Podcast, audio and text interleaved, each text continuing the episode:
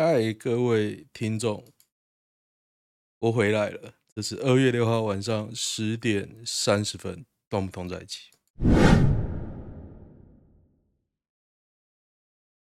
种种缘故啊，这是我今天晚上第二次的录音。我刚录到一半，发现麦克风没声音啊，我就重开软体了。幸好幸好好了啦，不然我要重开机，重开机一堆页面要重开，好烦哦。所以，总之呢，现在应该是有声音。那这也是上礼拜一晚上到现在第一次录音哦。那为什么呢？因为我儿子住院，他热痉挛。他热痉挛的原因是中耳炎。那上礼拜一晚上，我老婆突然跟我说她抽搐，然后就住院了。然后我就跟我老婆说：“啊，我时间比较自由了，然后说我来顾吧。”就过了三天呢，在礼拜五出院。那礼拜五出院，我就留在。台中没有回来，所以也没办法录音。是这样，简单来说是这样。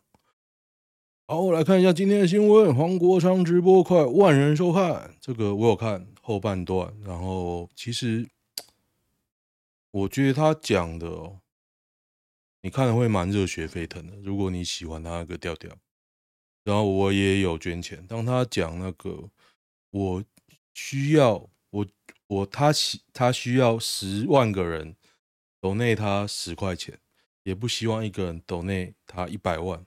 之后呢，又看那个弹幕这样啪啪啪啪啪啪刷刷抖内，很夸张啊！如果是民进党，我看到会怕。简单来讲讲，好，来看一下还有什么？我要讲什么？啊，最近我有看黄国昌的直播，然后有两个人专访他，一个是范琪斐，我觉得范琪斐讲的还不错，然后另外一个是黄伟汉，黄伟汉我觉得非常糟诶，非常糟，不是说好或者不好，他是根本就不及格，听得很痛苦啦，断断续续的，然后他一直打断来宾。又不好笑，然后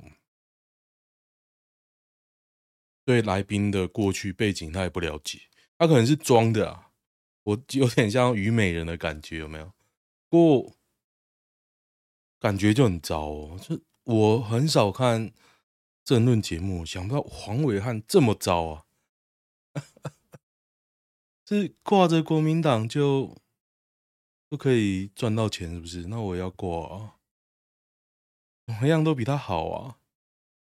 老实讲，我觉得国民党看起来英明神武了。现在啊，那是因为民进党干了一堆狗屁倒灶的事，并不是国民党那些人英明神武。像徐小新最近要初选嘛，我想说，当他的作为啊摆脱了民进党的对立面的时候啊，我觉得他的作为还是看起来很蠢。就你当然可以内斗啊，就讲一些漂亮话就好了啊，随便的，反正又不是我选。嘉明湖等登山热线见乱象，遭涂鸦丢大量垃圾。我们看一下，对啊，其实我觉得台湾要推的观念就是，你登山什么的啊，所有的垃圾都要自己带下来。以前不知道嘛，可是我们去冲绳啊，我之前去冲绳去一些。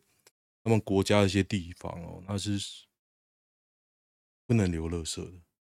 所谓的不能留垃圾，是我们我我们那时候去，他那时候的有点像救国团，他在那边有一个营地，在那边他有像一个，他不是很简陋的，他是有一像宿舍的地方哦，还不错，有浴室干嘛？里面所有的垃圾桶，你不能丢东西。我们丢东西，我们不知道嘛，因日文不好。然后出来的时候，他跟我们说：“哎，那垃圾不能留在这边，真傻掉。那要回去收吗？来不及了，因为他们一天的船班只有两班，一班，所以如果我们错过，我们就回不去。所以那时候他要让我们走了。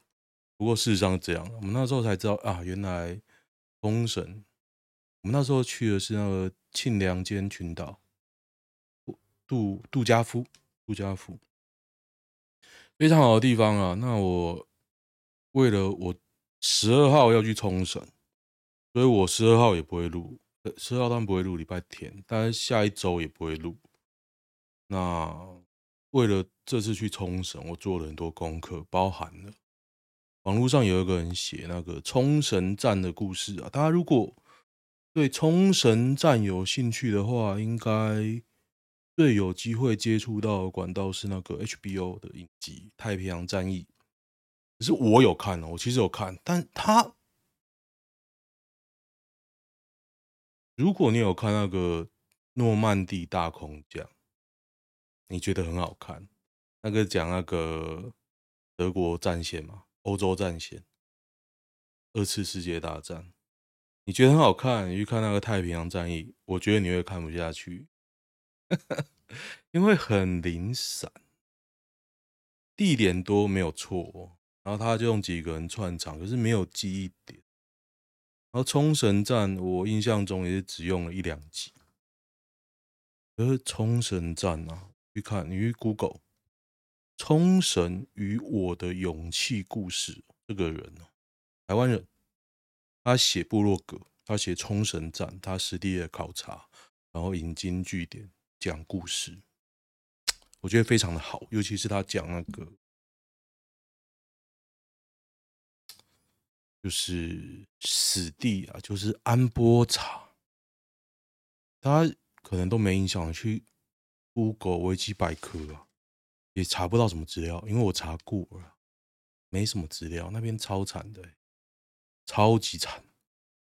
那边就是隔一个山头，而且不是很大的山头，你可以想象成是隔一块大石头，两边在那边丢哎，丢炮，然后日军就躲在那个石头的脚下，然后哇，我出来啦，打我啊，笨蛋，然后。然后真的打，他要收回去。然后你要冲锋什么，他要推出来打。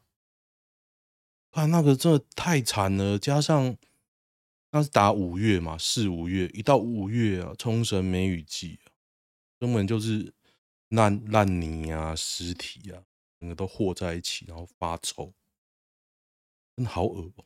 然后那个地方啊，他就想说，啊，看这种这种富含冲绳史。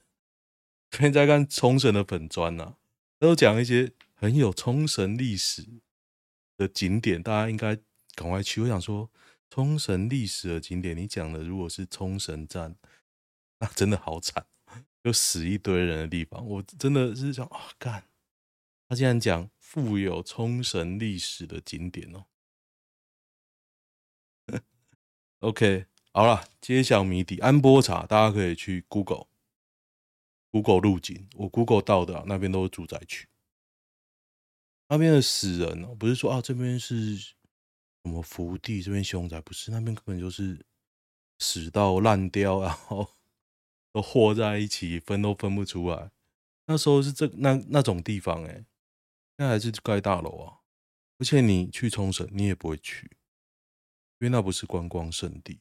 那最靠近那边呢、啊，冲绳的。著名景点啊，叫做普天。那普天大家应该如果去过冲绳，带小孩去那边有个普天大公园，你应该会去，因为那边有个溜滑梯有名。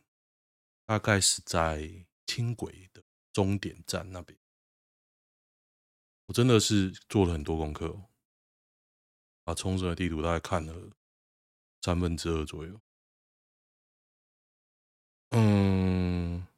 反正很有趣啊，冲绳站那时候，简单的讲一下我学习到的，就是那时候之前我其实有印象，就是为什么会有冲绳站，因为他们想要透过攻打冲绳与跳岛打日本本土。那其实日本在海外有几个点，本岛在海外有几个点，冲绳啊、台湾、菲律宾是一个岛链下来。那到底要打哪个点呢？要打台，本来要打台湾啊。简单的讲，这样。然后呢，被麦克阿瑟这个鸡巴人，就是美国军队也不是铁板一块。麦克阿瑟这个鸡巴人呢，他管不到台湾，也管不到冲绳，但是他管得到菲律宾和澳洲。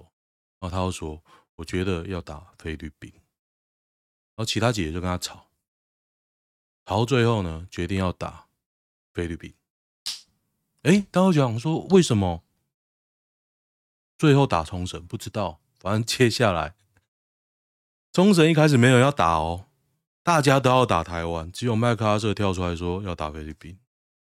然后因为总统听麦克阿瑟的话，哎，干不行啊，那就搓一下，就变冲绳。冲绳衰，你知道吗？我现在想想。他有几个大型战役，就是美军死很惨了。贝流贝里流就是帛琉的一个岛，他死了一万人。冲绳战他死了两万人，美军哦，我忘记美军还是盟军了，反正大概是这个数字。可是我觉得这根本不用打，看完就觉得不够不用打啊，因为日军死守嘛，你打下来你要拿那个地方干嘛？老实讲，没干嘛。贝里琉完全没干嘛。那冲绳，你就说哦，有机场干嘛？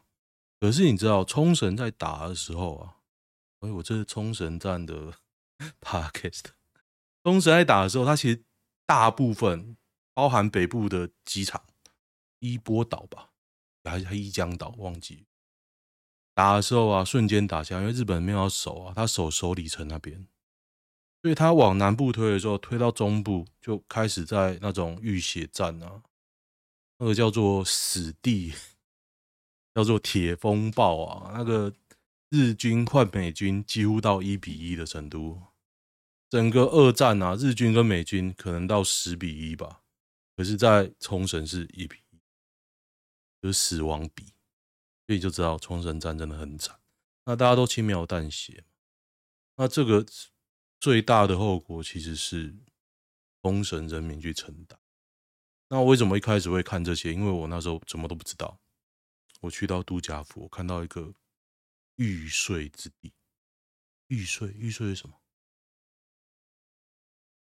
就那时候啊，冲绳渡良间的守军，呃，杜家夫的守军，跟那个当地的居民说：“啊，美军要来了，他们会把你们先奸后杀，再奸再杀，男的都杀死，这样。”然后。给你们手榴弹，哎，到时候美军来，你们自己抱着就死吧。他们就在山后的山洞发现一堆尸体。那为什么我讲到这边会笑出来呢？因为那个山洞啊，是就在那个我们去那个活动中心的后山，所以那边才有一块碑，就是这个样子。就难怪你会觉得说，嗯。好像琉球的感觉，跟日本本土的感觉非常不一样。你去过日本本土，可能你可能去过其中一个地方，或者你都去过，你倒没有感觉。琉球整个就很美国化，它根本就是国外的美国的属地，很奥妙的地方。我以后有机会，我也会想去当地漫游，就是走那个。我之前讲那写那个部落格人他的路线，看看当年怎么日军跟美军隔着一个山头互轰的地，那边就是可能是台湾的地点，很有趣啊。可是你台湾跟他那时候打台湾，搞不好比打冲绳容易。台湾大不好守啊，然后台湾的。地没有那么硬，因为冲绳主要是珊瑚礁，轰不烂，你知道吗？他舰队在外海狂轰啊，然后海陆登登陆用那个舰坦克去扫，完全扫不到哎、欸。它里面那个渠道四通发达，你狂轰没有关系。他只怕拿你拿那个燃烧弹，或者是火焰坦克到洞口往里面一轰，刚好是那烟囱效应。整个四通八达，跟轰老鼠一样，里面全死。除此之外，你拿所有的炮弹打到洞口，那只是在敲锣打鼓，很有趣啊！你越看就觉得，哦，很，这就是战争。我光讲这冲绳战讲了十分钟是。专科护理师反弹案，卫福部长灭火。分科方式尚未定案，为什么呢？高达百分之九十七点六八反对新制，认为新制唯一好处是医院可跨弹性跨科调度人力，造成医疗品质与病人安全双输。对啊，是的，的确是这样。我感觉这样啊，我毕竟我是门外汉嘛，跟医材法差不多，改个名字就过了，这样护士都不干是吗？嗯，嗯，如果会不干的人呢，我觉得早就不干了。台湾其实真的蛮血汗的啦。我在那个，因为我是住院的时候，那个护士还睡着，因为我们我就推他尿尿嘛，要睡觉了，十二点多，哎，半夜半夜起来他尿尿，又一出去，然后我是在睡觉，我把那个点滴勾勾掉了，我就很紧张了。我在医院睡觉啊，其实不好睡，他第二天不知道中什么邪，我跟我儿子啊。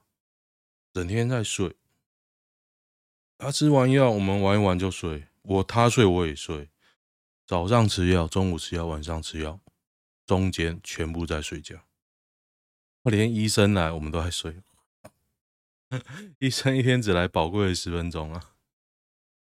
嗯，那可是我想说，哇，怎么那么好睡？结果第二天呢、啊，完全睡不着。下就隔天完全睡不着，我还听到那个隔壁房。也不知道是不是隔壁房，反正半夜有人在鬼吼鬼叫，就很像那个恶灵古堡啊，超可怕！哇哇！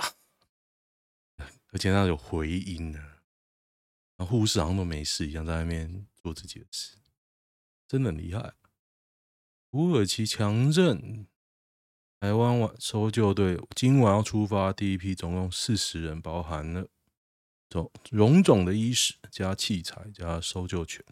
其实现在最担心的是去那边还有没有余震啊？如果你去的话，这种宝贵资源全部被压掉，真的就不用玩了。像我不知道大家知不知道，今天刚刚就在刚刚九点左右吧，土耳其又震了第二次了，八点零，真的很惨。因为当时土耳其有帮忙我们，我们台湾义务要帮忙。最近觉得美国人很鸡巴哦，对对对对对，我就因为看他的冲绳站，我真的觉得美国很鸡巴。我现在蛮阻拦他们的，他就是利益交换而已。为什么要救你啊？利益而已。所以之前觉得美国怎么样怎么样，都是被洗脑的结果。你看冲绳就觉得。哇，真的是整个把日本当殖民地啊，很有趣。P PS 五玩的真的不要，我是不要啊。我这几天啊，我玩那个《风帆纪元》，就是一个仿大航海时代。大家不知道有没有玩过《大航海四》啊？我当时是很疯，我在。工作后我还三不五时回味一下，你知道吗？当然读书的时候是用那个锁那个疲劳度，环游世界，它那个很酷哦。反正到时候那时候的目标就是把全部的海图打开，所有的全要素收集，所以锁疲劳度，然后每个人都变超强，然后就去探险那个南极、北极，它有一个小小的村落可以补给。哦，真的很嗨欸！然后你在海上玩到最后，就是开那个自动航行，听它优美的音乐，然后有一些突发的要素，就觉得哦，好好玩哦。然后《风帆纪元》其实是超大航海是抄的很彻底，所以它有些抄，有些不抄，有些又抄的像手游。我玩到最后弃坑了，因为它太难赚钱。像大航海，只要撑过一开始啊，有人帮你赚钱之后，其实它就变成说，你可以探索情节的部分，会去感受里面的人的纠缠，然后画风又很精美，海上航行音乐又好听。可是风帆纪元不一样，他的舰队没办法自己帮你赚钱，你一定要手动按，然后花费的金额又高。有人可以赚到很多钱呐、啊，可是仔细的想想，他赚很多钱，他是一个一个自己去按的，就算他倒货一次赚一百万如何，他就是自己去按，而且他如何倒货倒一百万，一定要囤货，囤货你他妈又要按，真的是，你就一直按按按就会赚钱了。所以我想通这一点之后，我就不玩了。就是痛苦太多，乐趣太少。你当然可以去探索全要素啊，你知道那要多少钱？而且那卖物材啊，物产比大航海还要难赚。我有几次卖一卖，发现我破产。这个游戏我破产了两次啊，第二次我就不玩了，我就没思考，哎，为什么我会破产？我明明只是开自动航行，没有在。然后我出门带了十万块，我他妈回家破产，为什么？我只不过从葡萄牙开到印度，带了十万枚金币，就他妈的破产。我剩两万的时候，我就说好了，不行了，该该回家了。他妈破产了，Why？然后我的舰队在原地跟白痴一样，帮我囤了一堆货物。我没办法卖掉变成钱，Why？为什么？为什么啊？这游戏为什么这样设计？然后他的舰队改造又卡一堆要素，每一个都是钱，几万几万，然后学一个语语文，八万、十万、十几万，我想说，哎，我真的不知道这要怎么玩啊！也是有神人破。但是就觉得很痛苦啊！你一直按，一直按，为什么要做这种事？不懂。比 Pro 更高价，传苹果明年推 iPhone Ultra。我最近一直体会到买旧 iPhone 的好。当我买了 iPhone 十二 Pro 之后，我就一直买配件。我以买二手配件跟便宜配件为乐。二手配件买那种。人家之前买太多没用到全新的，然后买那种厂商清仓全新的，本来一千五的 case 买三百块，三百块 OK 吧？我他妈一次买两个，慢慢换，这样多爽！哎、我买一个 case 很屌。二月二号虾皮有促销，我就那时候买 case，我就找哦这个。iPhone 十二 mini 很冷门的机子嘛，它降价了，原价一五八零，那降价两百多、三百多，很正常嘛，很正常啊。买了，我买两个，加起来五百块，我拿到手，哦，这个手感挺好的，再去买一个，因为我现在三只手机在用，mini 跟 Pro 跟三星的三只。然后发现那个厂商调回原价一五八零，我他妈的，我为什么要买 iPhone 十二的壳？要买一五八零，他这硬到哦，然后干，A 到呢，A 到硬抖啦，硬抖。想说，哦，真的太屌了，谁要买一五八零的壳？但而且我手上已经一堆壳了，我就一直买两百、三百的。原厂壳，当然也有买那种几十的啦，反正就便宜嘛，买一堆还不到一个新壳，新 iPhone 十四 Pro 新的一千五两千，动辄这种价钱，那你说用起来跟十四有什么差？我觉得应该还好吧，有什么差？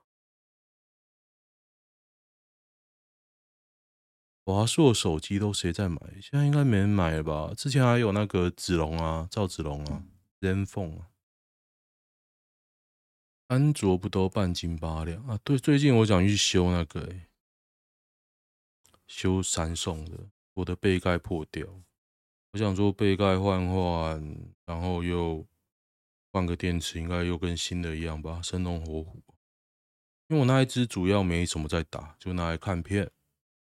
打电动跟原档基地台，没有在主要主要使用没有它了，拍照也不用它。我觉得它现在很新啊，我也不惯软体。我逛完有问题直接删了，虽然这样好像不太好哦，不过我基本上觉得那一只还蛮好用。我买那个三送十 Note 10 Plus 啊，我本来想要换，我想说，嗯，有没有荧幕更大？有一找啊，没有，连 Pro Max 都比它小啊，小一点点，小一点点，就讲说啊，真的，因为你再上去啊，你只有平板，平板规格都很烂，还不如它。我想说，我干嘛换一个规格更差的？那你说屏幕屏屏幕大小，屏幕大小吗？屏幕大小，那真的只差小平板一点点啊，小平板可能八寸吧。我这支七点多，到底为什么要换？只是它是那个曲面荧幕啦，非常难贴保护贴，背盖玻璃非常帅，但是容易破。给它破了，我都不知道怎么破。那换好像一千五了，我想说换一换，开心开心。光复桥诡异命案，男尸身体上捆绳索溺毙，警方排除他杀。哇，捆绳索都可以自杀，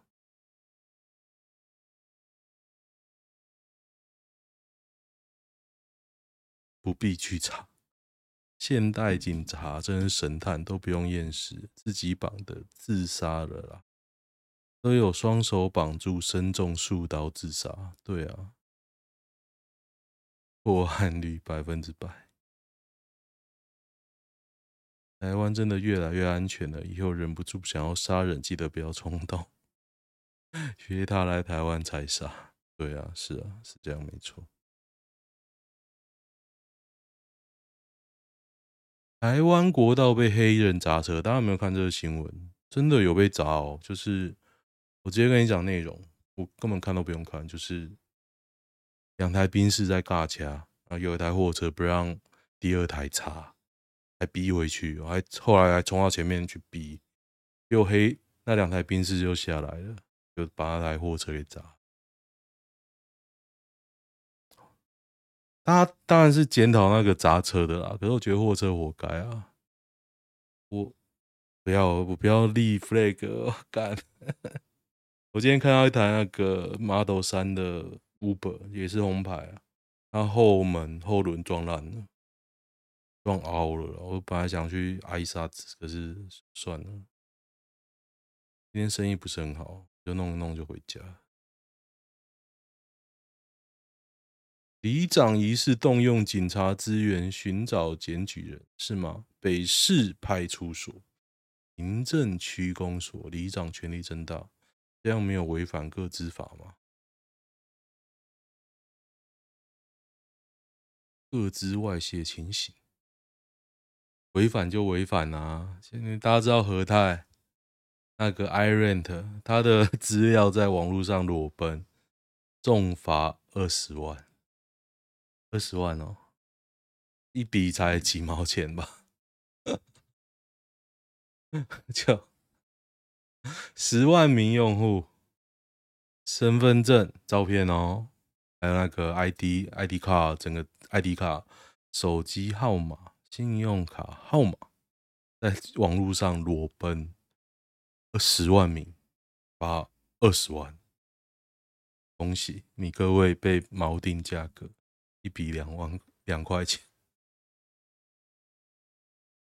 是非可以这样颠倒吗？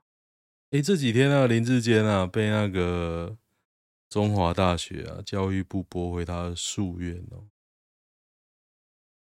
李宗瑞作品哦，那鸟做的很猛，对，蛮帅的啊，这个葫芦的感觉啊，厉害厉害。兔药福门喜临村，大家可以 Google 一下，真的蛮厉害的。我是不敢跑台北了，有灯会是吧？躲远一点。我好几个朋友现在都在日本哦，但感觉是怎样？全台湾人都去日本了，去哪些地方呢？九州、东京、京都、大阪，好像有人去大阪。对，大阪还去那个北京都，但京都府很大的，他开车去看那个天桥立，我以前也想去，Google 玩不想去，超级远，他在另外一边，而且他没有什么火车，你只能开车。得得得，没水准！鹿耳门圣母庙狂欢夜后，志工走上街头傻眼了。台湾最美的风景是人，在南部做什么都合法，台南不意外啊。我觉得赖清德也不会做什么了。哎，大家观察最近赖清德的新闻啊，全部在造神啊。你说那些陈科旧的。一些弊端，他改了哪一个？我说哦，他才上任，怎么？OK 啊，OK，我们等着看，都在造神而已啦。陈建仁，内阁改组嘛，陈建仁啊，我就看黄国昌直播，他说哦，那些首长啊，都感觉到陈建仁的诚意，完蛋了。我听完的心得就是说，完蛋了！你一跟一个人谈完之后啊，感受不到，你只感受到诚意的时候，就表示他根本不知道他在干嘛。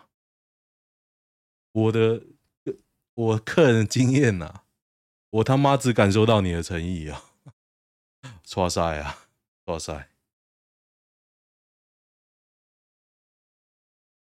我有一些，当我。前一份工作我还懵懂无知的时候，有次被叫去谈判，但妈妈被逼着画押，我在那边讲一些漂亮话。我相信他们当下也感受到我的诚意，但是我从那一次经验之后，我就知道，嗯，大概遇到这种情况你要怎么做，而不是我觉得陈建仁目前就是处于 懵懂无知的状态，我觉得。他可能一开始热血想冲哦，碰碰碰啊，都有难处。矿业法有难处，还有什么啊？太多了。刚好黄国昌今天的主题是那个嘛？这几年没通过法案，慢慢看吧。我想他很快就遇到他所谓的难处。在我前 前份工作，有一个厂长，厂长哦。在我们半导体业可以当厂长，想必在业界有非常资深的经验。在台湾哦，想必受过非常扎实。你知道九零年代半导体工业起飞，他可以当到那时候被我前公司重金延揽到中国上海去当厂长。出发前，业务跟他吃饭，他就说：“我们遇到哪些问题？哦，我会一肩承担呐。”我也感受到他诚意啊。结果到了中国没多久，没几个月，说法跟中国那群人 完全一模一样啊！你就不行这样，我们就是没办法这样啊，这样这样这样，反正就不行啊！哦，那要你去干嘛？我去也可以啊，就这样啊。然后那边业务就说：“啊，你都不知道，我们开会的时候，你以为像用，因为那时候试赛 meeting。” All side meeting 啊，因为有四个 site，site，site，就是四个场 meeting，视讯会议哦，每每周两三次，然后每个需求要提出来嘛。我说，你以为有 full side meeting 那么和平吗？我们场内都在吵架，乔排程，我觉得都是唬烂。干，你知道那时候打中国人打台湾人，其次哦。台湾人联合中国人打台湾人，你他妈的更赌烂了！他赌烂到爆啊！就这样，反对孤注一掷电动车，丰田时间将证明我们是对，不对啊？时间证明丰田就是错的。丰田科科学家 Gil Pratt 利用科学。告诉纯电动车极端分子，他们错的。多管齐下，电动车与混合动力车与其他绿色技术相结合，尽可能降低碳排放，将有限的锂供应分配给尽可能多的汽车更有意义。问题在资源有限。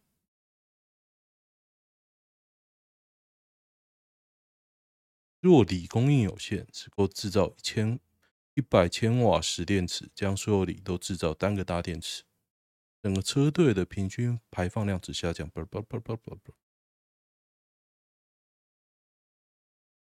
嗯嗯，我觉得混合动力车最大的问题啊，就是它没有处理掉原本所有的问题。你说哦，我燃油节省了多少？可是你的维护成本变很高啊！你用燃油，因为现在混合动力车有很多种方式嘛，有那种充电的，有那种完全利用汽油引擎的，很多种啊。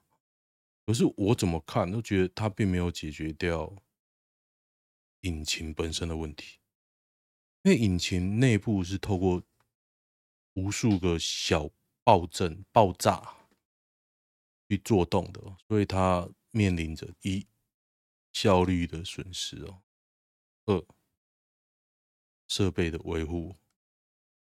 所以你说，哎，为什么五千要保养？为什么一万要保养？因为里面那么多东西，那么多爆炸在运作的时候，你本身的运转维护。你看，你一个引擎，你要维护什么？引擎啊，水路啊，电路，电路，因为他做的电都是用电瓶，小小一颗。那电动车整个就是一个大电池。电路，你现在车子又越来越进步，一堆电电器产品。丰田已经被证实是这个路线是错的，那它为什么？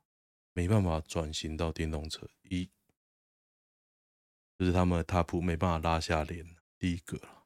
第二个，他们如果要转型，他们要花费非常大的成本，因为当初他们在选择路线的时候，他们就押宝 Hybrid，就是混合动力车，所以他所有的底盘啊、模具要换，一台车的模具大概是十亿左右吧。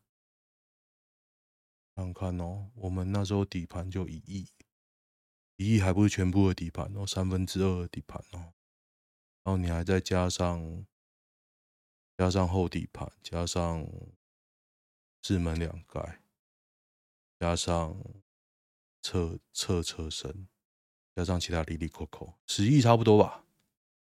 台币台币一台车，就是哦，我们现在要重新设计研发哦。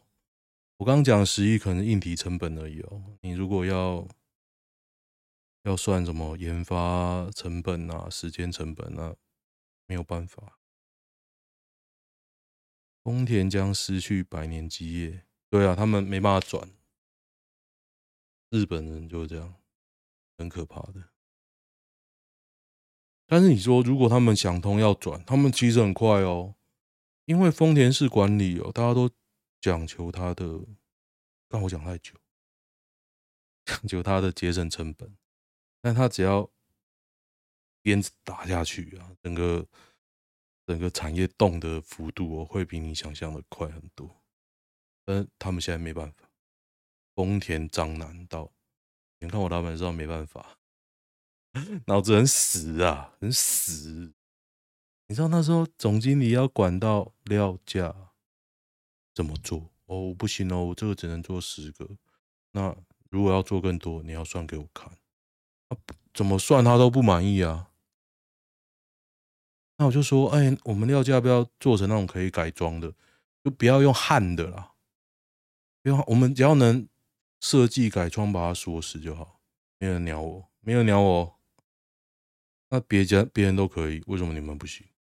我还跑去问我各个产业，因为我机械系的嘛。我就问我同学干嘛？哎，这料架要怎么做？就他们全部是活动式的。说你要改可以啊，这样拔下来锁一锁就好了。就你不用去焊呐，你不用架在那边。那个车型没了，你就要全部都是报废，要重做。那不行啊，我们这个要用新铁材，不可以用旧的。旧的你要去切断再焊，更花时间。哦，了解了解。那为什么不做通用的呢？他没有这个卖谁啊。现在不知道了，我已经离开两年了。反正我觉得也不会比较好，就是一堆智障。简单的来讲，哦，是是四十分钟了，那太开心了，能够 回到这个领域啊，跟大家聊聊。好了，有些有趣的事过几天再讲吧。今天也没有讲男女版。哦，喜欢的话订阅一下，就这样，拜拜。